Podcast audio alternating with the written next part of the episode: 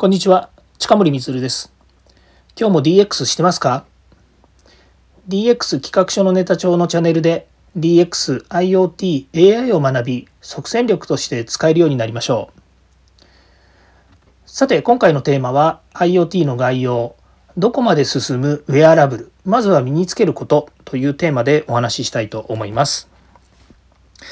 ウェアラブルっていうとですね、えーいろんなこうウェアラブルの、えー、いろんな機器とかですね端末が登場してきましたけれども、えー、最近あのテレビとかですねスポーツの世界で見てるのはよくあのスポーツ選手がですね、えー、ちょうど背中のあたりに、えなんか黒いですね背中のあたりっていうわけじゃないですけどこう身につけるその上からかぶるっていうねランニングみたいな感じのもう少しこう、えー、とスマートなものになってるんですけれども、え活動量計がついてるんですね。でそうすると例えばサッカーが私好きなんでサッカーのお話で言うと例えばその選手の走行距離ですとか走行距離っていうのはグラウンド内を走り回っている距離ですとかそれからスピードですね。どのくらいのスピードで、まボールに寄ってったとかですね。それから、まあ、あのウェアラブで計測してるわけじゃないんですけどもそのタッチ数ですとかそれからあのえー、タッチ数っていうのは、えーと、ウェアラブで確認確認してないんですけど、まあ、ウェアラブで確認できるのはあとは心拍ですとか、まあ、疲れ方ですとかそういったものがですねあの瞬時にやっぱりあのデータ測定ができてるんですね。でそれをもとにですねあのこれが今度テレビとかの連動もありまして例えばハーフタイムの時にですね、えー、こちらのチームの選手の、えー、トップ11ですね上から11人、まあ、11人の選手があの、えーワンチーム所属しているので、そのチームのですね、あの上から順に、え誰がどれぐらい走ったのかっていうパフォーマンスが出るようになってるんですね。それはもう両選手出るようになっていて、そうするとやっぱりこうテレビを見る側もですね、ああ、の選手頑張ってるんだなとか、あこの選手、えー、結構疲れてそうだけど、いや、すげえやっぱ走ったよなとかですね、まあ、そういったものが普段例えばシュート数とかゴール数とかコーナーキック数とかっていうの以外にですね、その選手のパフォーマンスが見れるっていうのはすごくいいなというふうに思うんですね。で、これはまあエンターテインメントですとかスポーツの世界では、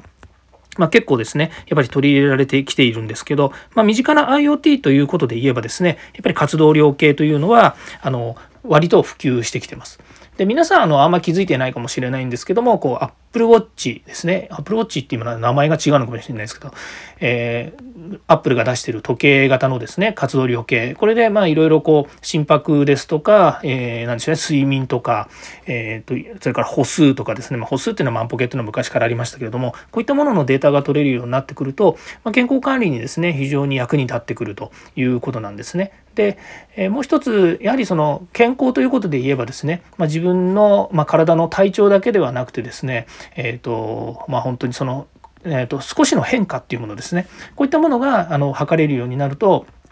あの非常にですね、え健康を、えまあ、管理する、マネジメントするっていう上ではすごく重要ですね。で、これがビジネスの世界に行くとどうなるかっていうとですね、例えば、えー、うん、そうですね、外で働く人、え例えば建具屋さんとかですね、それからあの家を建てる人っていうですね、まあ、建築関係の人とかが、えまあ、導入している事例なんですけど、やはり夏の暑いところでですね、外でいろんなこう、え、ー、と、まあ、工事とかしているとですね、どうしてもやっぱりこう、え体調が思わしくなくなったりとかですね、睡眠不足によるですね、ものですとか、それから暑いところで、まこう、えー、働いていればですね、当然熱中症とかの問題があると。で、こういうのをですね、生体測定することによって、あの、えー、まあ、マネジメントがですね、その管理の監督とかですね、それから工事責任者の方たちがですね、あの人ちょっと今体調悪そうだなとか、あこうもうすごく、えー、悪くなってる数値が出ているので、休ませてあげようとかですね、まあ、そういった管理の問題にもなってくるんですね。で、これはあの、えー日本人だけじゃなくてこう海外の人ですね外国人労働者も結構増えてきてまして、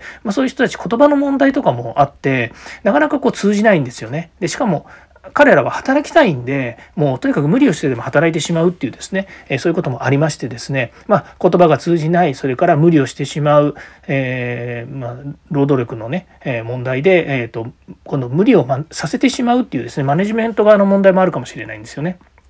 まあ、そういうところでですね、活動量計っていうのはますますですね、え高度化することと、それから、えどこでもいつでも使えられ、使えることによってですね、あの非常にですね、えー、えー、とまあ、その働き手においてもですねそれから個人においてもですねすごくプラスに働くようなデバイスになってくると思います。まあ、こういったものも全部インターネットにつながってですねあのいろんなところで管理ができるということもありですね瞬時にいろんなものが判断できるということになります。まさにですねこれも視点を変えると DX で、え、いろんなものに使えるっていうこともありますので、まあ、ぜひですねまず自分が身につけてみてこの良さを感じていただければなというふうに思います。えー、Amazon とかでもですね今ほんと数千円で買えるようなものですので、まあ、ぜひですねその活動量計とスマートフォンつなげて、まあ、インターネットもつなげてですね、まあ、いろんなものあの家のものともつなげたりとかできますのであの体重測る体重測定器スマートメーターとかって言われてますけどもスマートヘルスメーターですね。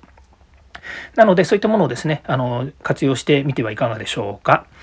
はい、えー、次回もですね DX に役立つ話を、えー、していきたいと思います。よかったら、えー、いいね、フォロー、また、えコメントを残してください。ではまた。